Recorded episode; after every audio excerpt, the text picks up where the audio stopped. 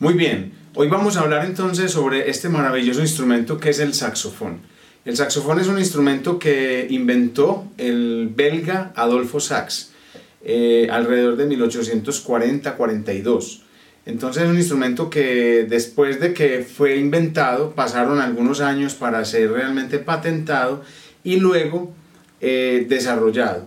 Francia lo adoptó primeramente como un instrumento que llegó a reforzar sus bandas eh, músico-marciales, las bandas militares, porque el saxofón tiene una característica muy importante. El saxofón es un instrumento que tiene la potencia de los metales, o sea, de los, de los vientos de bronces como la trompeta sobre todo, pero que tiene la dulzura de los instrumentos de madera, como el clarinete. Entonces es una especie de híbrido, de racemato entre esos dos colores de instrumento. Por eso su gran acogida y también a la vez, por eso eh, todas estas, eh, digámoslo así, discrepancias que hay entre algunos directores de, orquestas, sobre todo de las orquestas eh, filarmónicas, en aceptar el instrumento porque mm, realmente es complicado tener un referente mm, sonoro y sobre todo una personalización del color. Eh, a diferencia de lo que podemos lograr con el clarinete, el oboe, con unos eh, sonidos ya muy referenciados a nivel pues eh, mundial, a nivel universal, entonces que se prestan y que son más fáciles para llevar una sonoridad de ese tipo de agrupación como lo son, como son las orquestas filarmónicas sobre todo donde la ocupación de las butacas en las maderas es más bien poca comparada con, con las cuerdas frotadas. Eh, de manera diferente sucede con las bandas sinfónicas, donde el fuerte son los instrumentos de viento y entonces allí los saxos ocupan una fila muy importante, haciendo una transición entre los metales y esas maderas eh, dulces como las flautas y los clarinetes, entonces allí los saxofones sí realmente están actuando en familia y en grupo, reforzando la banda, dándole potencia, dándole esa calidez también de las maderas. Entonces hay un poquito como de la, del marco del histórico del instrumento y de su evolución. Bueno, tenemos nosotros eh, el saxofón como lo conocemos ya hoy con todo este sistema de ingeniería tan bonito, sus llaves y todo. Tenemos una familia que está configurada por el saxo soprano, que es un saxo un poco más pequeño, pero tiene sus mismas partes. Tenemos después el saxo alto o saxo contralto, que es este. Después tenemos el tenor, que es un poco más grande que el alto, ¿cierto? Tanto que su cuello o su tudel, que es esta parte, debe eh, curvarse para poder facilitar eh, la ergonomía en el ejecutante. Y después, eh, que no lo tengo acá, tenemos el saxo barito, que es todavía más grande y que desempeña la función del bajo dentro de ese grupo de saxofones. Listo, entonces, eh, sabiendo eso, vamos a entrar ya en materia con estas eh, bases preliminares de cómo tocar el saxofón y de una aproximación al saxofón desde su parte de la, de la técnica básica. Entonces nosotros tenemos en todos los saxofones que acabo de mencionar, tenemos tres partes fundamentales, tres partes fundamentales. Yo voy a estar acá presentándolas, voy a desarmar con este tornillo que hay acá. Este tornillo lo que hace es permitirnos desarmar el tudel. Entonces girándolo un poquito, quitamos el tudel o el cuello, ¿cierto? Y dentro del cuello nosotros nos vamos a encontrar con una parte fundamental que es la boquilla. En la boquilla nos vamos a encontrar, voy a dejar entonces el cuello un poquito aquí afuera, hay un corcho en el cual entonces eh, acoplamos la boquilla y hay una junta de metal, esta, que a veces suele engrasarse, un cebo o una grasa, para que la fricción eh, no sea mucha y permita realmente entrar con facilidad. Entonces, dejando un poquitico el tudel, les voy a hablar de la boquilla. En la boquilla nosotros tenemos nada más y nada menos que la caña. Este instrumento, el saxofón, es un instrumento de lengüeta simple o de una caña simple, ¿cierto? A diferencia del oboe y el fagot, que es de lengüeta doble. Es decir, actúan dos cañitas de estas de madera, dos cañitas que vibran entre sí. eh, al, al, ser puestas en la boca, entre los labios, ¿cierto? En cambio en el saxofón tenemos una caña sencilla que viene por numeración. Entre menor sea el número, más blandita, más suave. ¿Qué significa eso? Que esta parte de la punta y toda su, su caña tiene menos espesor. Entonces, si es por ejemplo una número 1, es de menos espesor. Si es 2, 2 y medio, 3, 3 y medio, vienen de a punto 5 desde 1 hasta 4 es lo regular que se consiguen, ¿cierto? Un número intermedio para comenzar a tocar el saxofón y que sería bastante funcional puede ser la número 2. Con esa podríamos iniciar, pero siempre y cuando tengamos una combinación, voy a dejar entonces la caña por aquí, mientras tengamos una combinación de boquilla con un ángulo no muy pronunciado, aquí en esta parte donde donde descansa la caña o donde contra la cual vibra la caña, que esta superficie no sea muy pronunciada, ¿cierto? El ángulo o la abertura.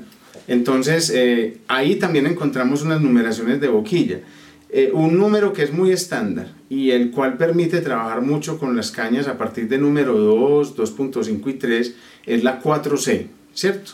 es una caña bastante estándar. Eh, tal vez en otro tutorial podríamos hablar sobre lo que son boquillas y cañas para adentrarnos mucho en este tema que es realmente muy importante a la hora de, hablar de un instrumento como el saxofón. Igual con el clarinete y con todas las maderas de caña, eh, pues sean de caña simple o caña doble, o caña sencilla o doble. De modo que aquí en la boquilla tenemos esa gran eh, importancia de la pronunciación de este, de este ángulo, pero también de la eh, forma interna de la cámara. Entonces, eh, la cámara es muy importante porque en esta cámara, depende de la cámara, cómo esté mm, proyectada, se canaliza ese primer impulso del sonido, esa columna de aire que va a ingresar ahí produciendo un sonido a través de la vibración que se genera entre la caña y, y los labios y la boca y la lengua y todo este sistema que se denomina embocadura.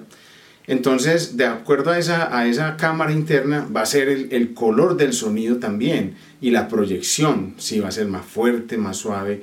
Entonces, bueno, hay una cantidad de detalles importantes que se pueden retomar en otro video sobre las boquillas. Y luego, otra parte de la boquilla es la abrazadera, que vienen construidas eh, comúnmente en metal, también vienen en cuero o en tela o en lana.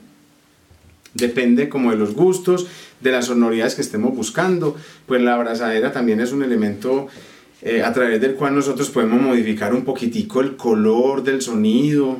Eh, y entonces ahí ya la búsqueda se hace muy personal. Pero podemos iniciar entonces con una abrazadera común eh, de metal, la boquilla y la caña. Esta parte que configura pues todo lo que es la boquilla y que va a, formar la embocadura cuando nosotros hagamos contacto con la boca y la boquilla. Recuerden que lo que se forma ahí se llama embocadura.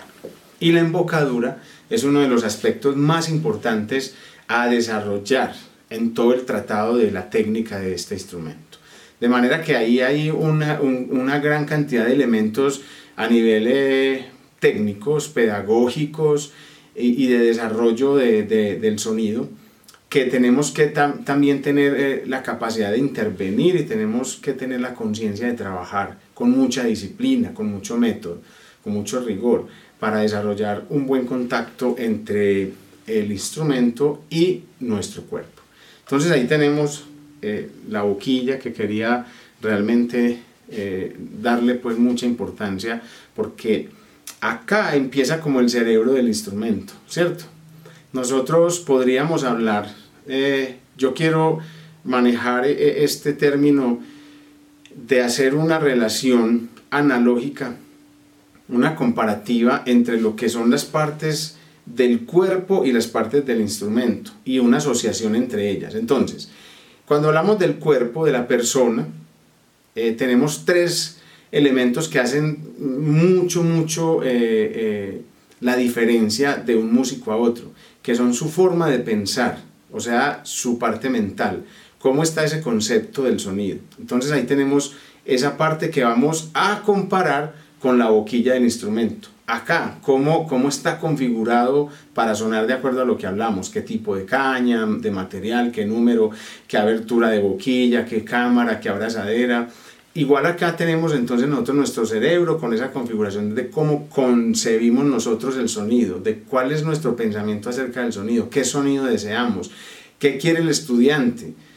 Entonces esa parte es muy importante. Y la asocio yo con la boquilla.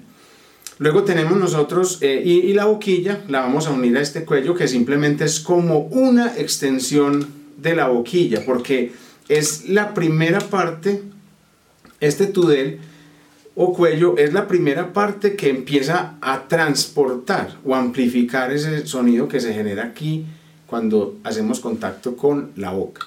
Entonces el tudel es muy importante también, ¿cierto? Pero vamos a tratarlo como, como una primera parte, como la cabeza del instrumento. Entonces esta sería la cabeza del instrumento. Está muy bien. Y acá tenemos la cabeza del músico, del intérprete. Vamos a hacer esa asociación, ¿cierto? Recuerden, en la cabeza del instrumento está la configuración de caña, de ahí parte mucho la calidad del sonido que vamos a obtener. Y acá tenemos el concepto, la formación, los elementos que tenemos eh, teóricos de la música, nuestro solfeo interno y otros, otros elementos que juegan inclusive en la parte psicológica del sonido. ¿De acuerdo? Ahí tenemos. Luego vamos a pasar, eh, voy a poner otra vez el tudel, siempre se pone haciendo un pequeño girito para no ir a porrear los metales y se aprieta se aprieta acá, se tensiona. Vamos a buscar que esta guía quede más o menos alineada y ahí sería entonces la, posición. Bueno, entonces eh, pasamos a una segunda parte del instrumento que es el mecanismo en el cuerpo. El cuerpo está, dividido como en dos partes. El mecanismo, que son todo su conjunto de llaves, que además es un sistema maravilloso, una ingeniería hermosa, pues una arquitectura de admirar entonces está todo el mecanismo o conjunto de llaves, platos y cada llave tiene por dentro, a ver si alcanzan a mirar por allá como unos parchecitos rojos, unas almohadillas que son en cuero a veces, sintéticas. Eh, esas se llaman las zapatillas o almohadillas que son las que hacen el sellado perfecto entre los dos metales, el metal de la llave y el metal del cuerpo, ¿cierto? donde están las chimeneas, pues, o, las bocas de, los orificios. De modo que en el cuerpo nosotros tenemos el mecanismo y tenemos una segunda parte en el cuerpo que es la campana o pabellón, que simplemente es para proyectar el sonido. Hacia dónde se va a dirigir principalmente el sonido y de qué manera. Entonces, este pabellón nosotros lo encontramos en casi todos los instrumentos, porque se requiere para para poder llevar el sonido o dispersarlo, propagarlo para la propagación. Hace las veces como de un bafle o la concha de un caracol, eh, las campanas también de los metales, eh, de un gramófono, su, pabellón. Es, decir, eh, la función es simplemente ya hacer unas veces de amplificar y de, y de no de reproducir, sino de transportar el sonido. ¿Listo? Esas partes las vamos a asociar en el cuerpo con lo que es entonces la embocadura, ¿cierto? La embocadura la vamos a asociar con el mecanismo de, las llaves. ¿Por qué? Porque aquí hay un, sucede, y eso lo voy a explicar con mucho detenimiento, porque acá es donde está, digamos, el meollo o la parte neurálgica de la ejecución del instrumento. Porque es donde se hace contacto por primera vez entre el, intérprete, el músico y el instrumento. Cómo se haga ese contacto, cómo se relacionen esas dos eh, partes es tan importante porque de ahí se va a derivar entonces eh, el sonido, básicamente. Aquí es donde vamos a trabajar el sonido. Entonces, voy a eh, mostrarlo de una manera muy sencilla. El labio inferior reposa sobre los dientes inferiores, ¿cierto? de manera relajada, simplemente subiendo la carnosidad del labio un poquito, no demasiado, no esto, sino un poquito, y ahí queda. Sobre ese colchoncito que formamos ahí, esa camita, va a descansar la caña, esta caña. Ahí va entonces la caña más o menos, si dividiéramos este, este, esta, sección, esta sección de la boquilla, ¿cierto? Si la dividiéramos en tres partes, una, dos y tres, va en la primera, tercera parte. Ahí van los dientes superiores. Ahí se fijan directamente. Por eso es tan importante conseguirle a la boquilla un protector, ya sea de, de, caucho negro, transparente, para proteger tanto los dientes como la boquilla. Entonces ahí colocamos los dientes superiores. Entonces, recordemos, labio inferior sobre los dientes inferiores. Estos dientes muerden la boquilla en su tercera porción aproximadamente, en el primer tercio. Y el labio superior abraza como si fuera una cobijita la boquilla, sin retraer el labio eh, hacia atrás, sino dejándolo ligeramente pronunciado hacia adelante. Entonces, la embocadura o el efecto embocadura sería este. Voy a hacerlo así.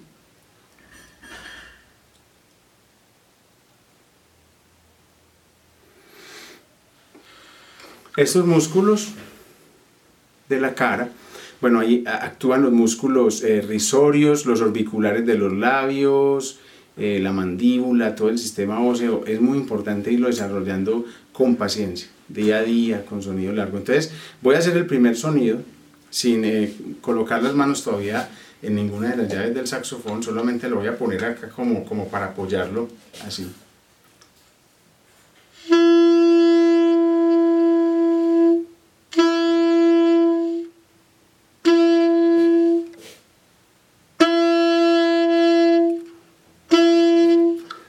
Tenemos la nota do sostenido, que como ya hemos eh, de saber, o si todavía no lo sabíamos, este es un instrumento transpositor. Todos los saxofones son transpositores. El saxo alto es transpositor en mi bemol. ¿Qué significa? Que cuando yo toco un do natural, la nota real es un mi bemol.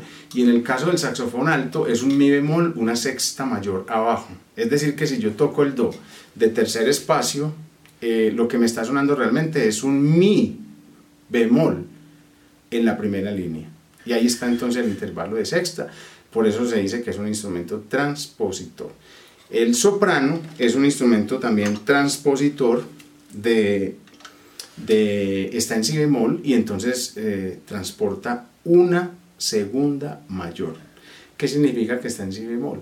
Que cuando yo toco en el saxofón soprano un do, en ese tercer espacio, lo que me suena realmente es un si bemol abajo, o sea, en esa tercera línea del pentagrama en clave de sol, porque todos los saxofones se escriben en clave de sol. ¿Listo? El saxo tenor también es un instrumento transpositor en si bemol, pero entonces es un instrumento transpositor en si bemol de una novena mayor. ¿Qué significa? Que cuando yo toco ese do de tercer espacio en el saxofón suena realmente un si bemol abajo de la primera línea adicional, una novena mayor. ¿Listo? Y el saxo barítono es un transpositor de una treceava, está en mi bemol. Cuando yo toco ese do, realmente lo que está sonando es un mi bemol, eh, imagínense en la, clave de fa, ¿cierto? En ese tercer espacio. Ahí está entonces. Con respecto a, a ese tema de que son instrumentos transpositores. Bueno, entonces, ya tenemos ese primer sonido, la idea es trabajar bastante el sonido, lograr un sonido firme, un sonido estable y un sonido que, no tenga esas fluctuaciones, un sonido que sea realmente, y buscando ese concepto ideal en compañía de tu maestro, mm, si no tienes, entonces escuchar muchos buenos referentes, tratar de imitar ese buen sonido, dejando muy relajado el cuerpo, muy relajado para eso nosotros nos valemos de un arnés para cargar el instrumento. Tenemos eh, varias formas de arnés. Este arnés sencillo que va al cuello, un arnés muy sencillo, o un colgador, un collar, tipo collar. O tenemos este arnés, ya que es tipo sostén, ¿cierto? Que lo que hace es realmente sostenerse de toda la espalda. Es muy importante para que el, el cuerpo realmente maneje una relajación y una postura muy conveniente vamos a hacer una postura realmente relajados. Lo que hacemos entonces es levantar las manos, hacer una respiración fuerte. Cuando lleguemos arriba, volvemos a dejar caer las manos lentamente y soltando el aire. Esa es una forma de, fijar la postura relajado, ¿cierto? De una manera relajada, los hombros y los brazos los, las manos van ligeramente los, los codos hacia el cuerpo, no lo vamos a estar levantando ni tensionando mucho.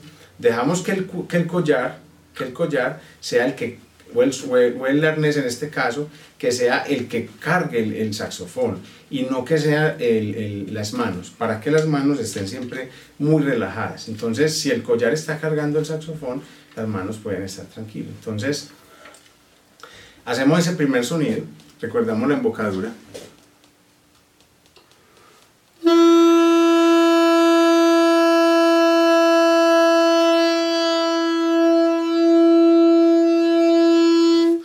Más largo posible, ¿cierto? Buscándole una caída muy sutil, un fade out realmente controlado. Vamos a hacer varias veces eso, hasta que logremos mantener una buena columna de aire. Recordemos la respiración tan importante, ¿cierto? Eh, esa columna de aire es la que nos va a dar a nosotros el soporte, el sostén del sonido.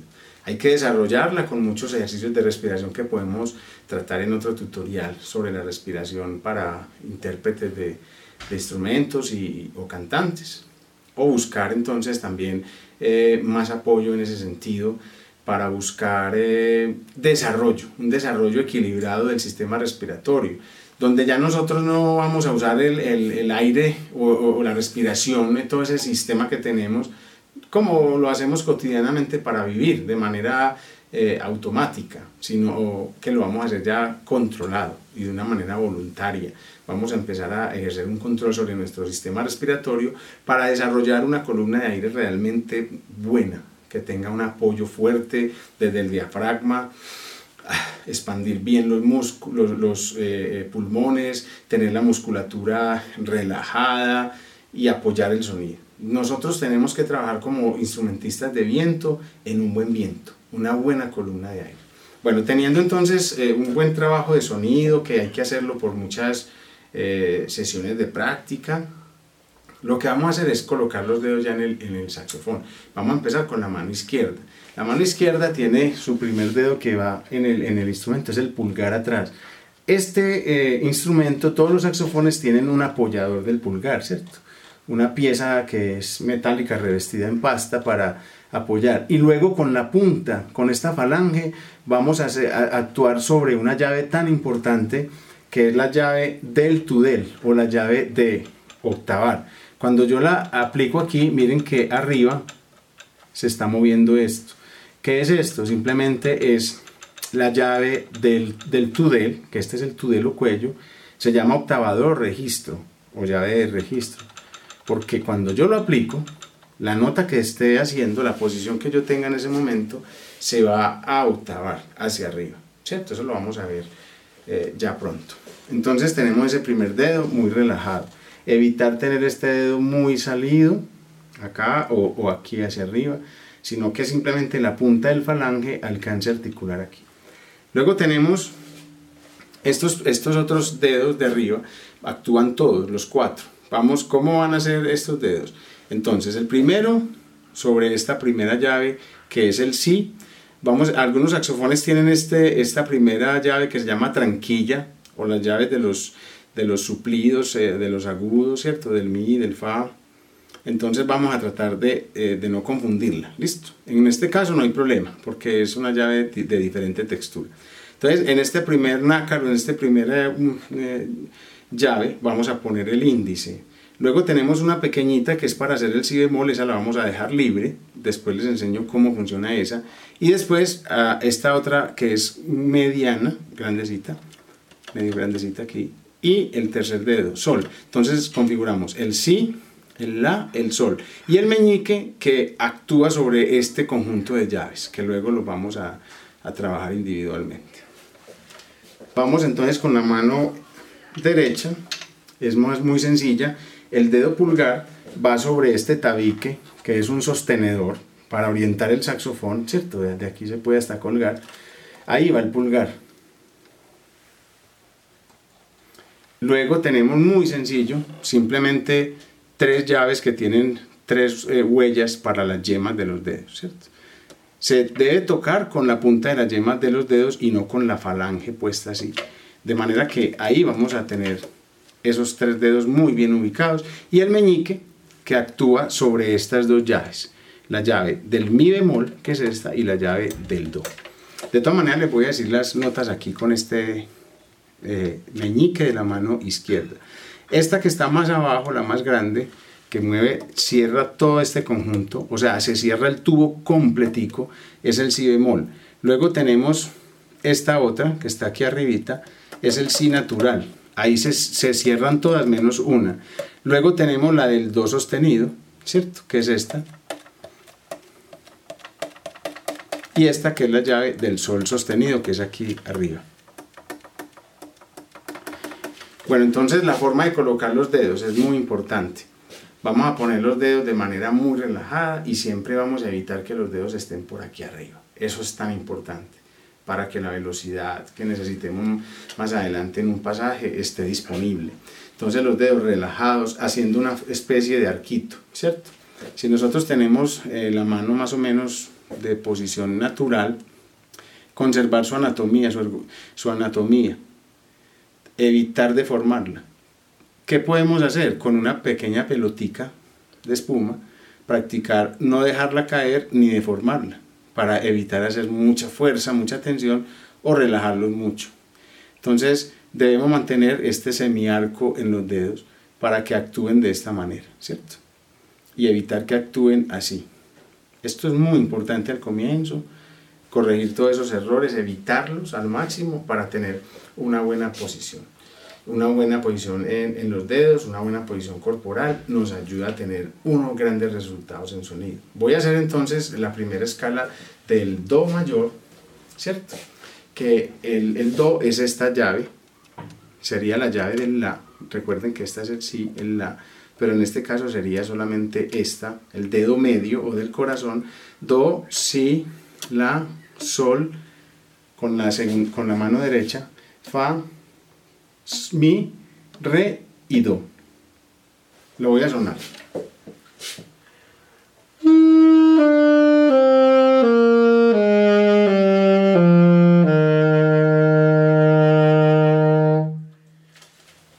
Vamos entonces, los invito a que con esas eh, pautas de técnica, de postura, con ese conocimiento preliminar del saxofón, hagamos sonidos largos y practiquemos todas las escalas mayores, buscar la tablatura del instrumento para conseguir las notas todas, la escala cromática, hacer todas las escalas mayores y practicarlas con dos articulaciones básicas que son estacato y legato. Voy a hacer entonces primero la escala de do mayor con estacato y luego con legato. La voy a hacer de manera descendente.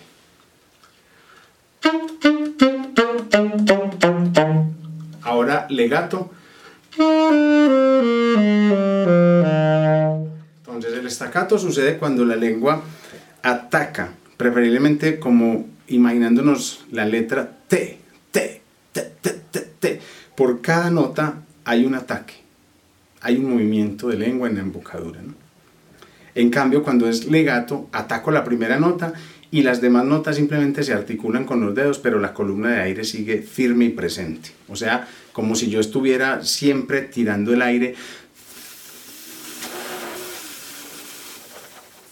Eso sería legato. En cambio, el estacato, a cada articulación de una nota, articulo también aquí, a cada movimiento del dedo, articulo con la lengua el estacato.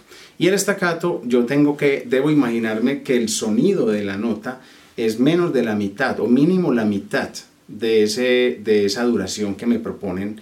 Eh, si es una negra, la pienso como corchea o menos, porque también está el estacatísimo y no vamos a entrar en esas eh, definiciones más pequeñas. Entonces la idea es que practiques las escalas, eh, tanto la cromática como las mayores, acompañadas de sus escalas relativas menores, o sea, la menor natural, la escala menor armónica y la escala menor melódica. Haciendo entonces ese conjunto de escalas con buenos sonidos, buena postura y cuidando muchísimo la, la digitación, podríamos hacer un buen comienzo para obtener resultados más adelante. De manera que los invito a que practiquen estos pequeños consejos. Es un comienzo nada más. Ánimo y a estudiar.